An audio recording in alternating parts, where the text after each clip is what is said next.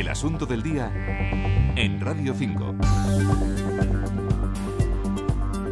La gesta realizada por los tripulantes de la misión espacial Apolo 11 se está recordando mucho estos días a raíz de la muerte del comandante Neil Armstrong, el primer hombre que pisó la Luna. Estados Unidos lo despide como uno de los grandes héroes nacionales y el recuerdo de aquellos años irrepetibles para la carrera espacial hace que hoy nos preguntemos por qué dejaron de tener continuidad aquellas misiones a la Luna, por qué se dejó atrás aquel proyecto que entusiasmó a Norteamérica y al mundo entero. Para hablar de ello hemos invitado en Radio 5 a Alberto Castro Tirado, profesor de investigación del CSIC en el Instituto de Astrofísica de Andalucía. Alberto, buenos días. Hola, ¿qué tal? Buenos días. Las misiones eh, tripuladas a la Luna se suspendieron en 1972. Desde entonces nadie ha vuelto a pisar la Luna. ¿Por qué no han tenido continuidad esos programas espaciales? pues quizá habría que recordar primeramente que eh, fruto de, esa carrera espacial que estaban inmersas las dos superpotencias ya en los 60, eh, Estados Unidos y la Unión Soviética, pues fue como se produjo, digamos, toda esta serie de avances de la cual estamos todavía recogiendo los frutos esa carrera frenética que, digamos, concluyó con la puesta eh, del ser humano en, órbita y luego en, el pie de la Luna, como Neil Armstrong, pues, digamos, fue la que acabó con la supremacía de la Unión Soviética y, y, puso a Estados Unidos en, ventaja de la carrera espacial. Eh, una vez, digamos, eh, habiendo vencido en esta carrera, en lo que la Luna se refiere, quizá la investigación se encaminó a, Marte hmm. ya en la década de los 70 y quizá eso hizo un poco que los recursos se destinaran al planeta rojo, ¿no? Ya, eh, es decir, a lo mejor Estados Unidos eh, ganó aquel pulso que mantenía con la extinta Unión Soviética y ya pasó a otras cosas. Pero me decía usted que seguimos recogiendo los frutos de aquellas misiones del programa Apolo. ¿Qué han supuesto esas, esas expediciones para el mundo de la ciencia? Eh, pues una, serie de avances tecnológicos enormes, de los cuales pues nos estamos beneficiando hoy en día en, muchas parcelas, ¿no?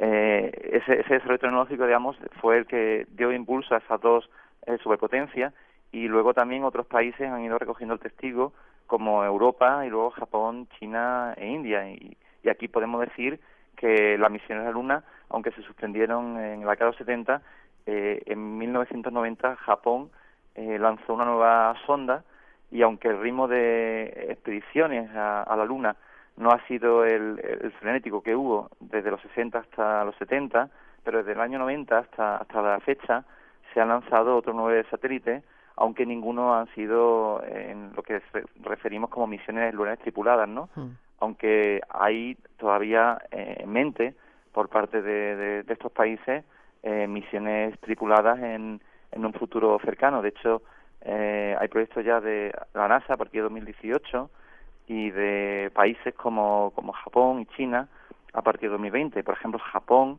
está intentando eh, situar una base lunar permanente ya para el año 2030. Bueno, sin olvidar el turismo espacial, ¿no? Porque con la tecnología actual, teniendo en cuenta lo relativamente fácil que va a ser viajar, enviar misiones tripuladas a la Luna, pues parece que más que la investigación también se está encaminando ese proyecto hacia el turismo espacial. ¿Cree que ese es el futuro, el de los viajes a la Luna?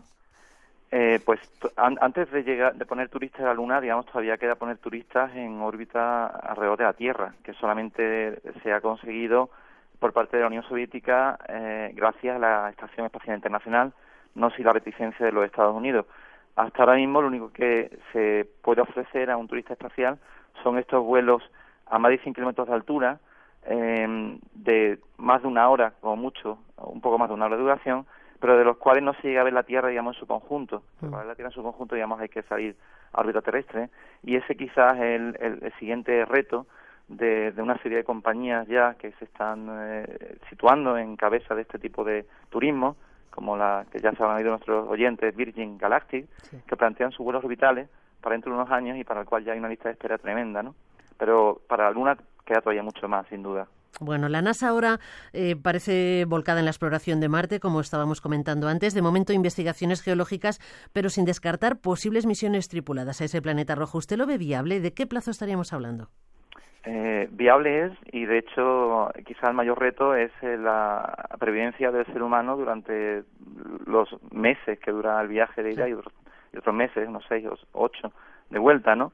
Eh, en cualquier caso, el coste económico es tremendo, que sé quizás es uno de los mayores inconvenientes, aunque no el único. Eh, creo, creo que las cifras que se barajan son de, orden de eh, 100.000 millones de, dólares, que es algo así como 25 veces lo que ha costado situar eh, la Curiosity, como se ha hecho ahora hace unas semanas allí eh, en el cráter marciano, y eh, será posible, y de hecho creo que fue el presidente Obama quien hace un par de años eh, propuso que para mediados de 2030 ya se podría enviar una primera misión, tripulada para orbitar a Marte y años después el que una misión tripulada que ya digamos pusiera el pie en Marte. Quizá en el contexto de crisis actual eh, esto parece pues bastante complejo, pero a mí no me cabe duda de que en este siglo XXI eh, se conseguirá.